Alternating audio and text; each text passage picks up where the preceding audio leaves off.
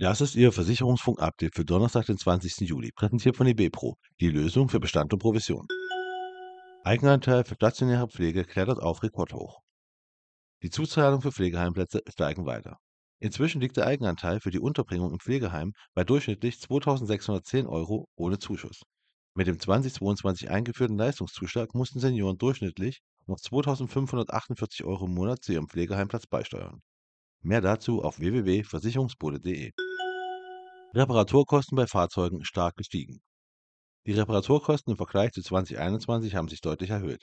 In der Vollkaskoversicherung um knapp 25 Prozent und im Teilkasko um mehr als 8 Prozent. So lautet das Ergebnis der Leaseplan Kfz-Versicherungsbilanz für das Jahr 2022. Besonders deutlich zeigt sich der Anstieg, wenn der Blick vier Jahre zurückgerichtet wird. Lag der durchschnittliche Aufwand je Schaden in der Vollkaskoversicherung im Jahr 2019 noch bei knapp 1200 Euro, beträgt er in 2022 etwa 1700 Euro. Das ist ein Plus von 42 Prozent. In der Teilkasko zeigt sich ein ähnliches Bild, mit knapp 700 Euro in 2019 zu etwa 1000 Euro in 2022, was ein Plus von 43 Prozent ist. ThinkSurance richtet Vertrieb neu aus. Das Technologieunternehmen ThinkSurance stellt sich im Vertrieb neu auf. Im Zug dessen soll Matthias Berg neuer Vertriebsleiter werden. Der bisherige Chief Sales Officer Sven Schönfeld hatte das Unternehmen zuvor auf eigenen Wunsch verlassen.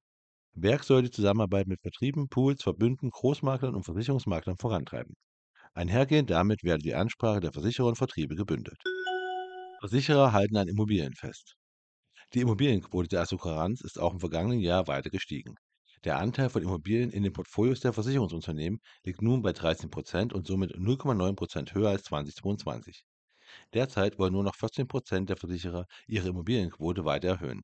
Mit 68 Prozent wird die klare Mehrheit der Versicherer diese Quote nun stabil halten, während 26 Prozent ihre Immobilieninvestments reduzieren möchten.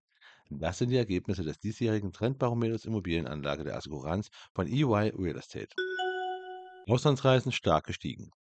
Im Jahr 2022 haben Reisende aus Deutschland insgesamt 222 Millionen Privat- und Geschäftsreisen mit mindestens einer Übernachtung im In- oder Ausland unternommen. Wie das Statistische Bundesamt mitteilte, waren das 24 Prozent mehr als im stark von der Corona-Pandemie geprägten Jahr 2021, aber 15 Prozent weniger als im Vorkrisenjahr 2019. Besonders stark stieg 2022 die Zahl der Auslandsreisen an. 87 Millionen Reisen bedeuteten hier ein Plus von 78 Prozent zum Vorjahr. Jeder Fünfte kann sich keinen Urlaub leisten. Mehr als jeder fünfte Bundesbürger kann es sich nicht leisten, für eine Woche im Jahr in den Urlaub zu fahren. Das geht aus den Zahlen des Statistischen Amtes der Europäischen Union hervor, die von Dr. Dietmar Bartsch, dem Fraktionsvorsitzenden der Linken, erfragt wurden. Haushalte mit Kindern sind hierbei häufiger betroffen, 23,4 Prozent, als Haushalte ohne Kinder, 20,7 Prozent. Und das war Ihr Versicherungsfunk-Update für Donnerstag, den 20. Juli, präsentiert von eBepro, die Lösung für Bestand und Provision.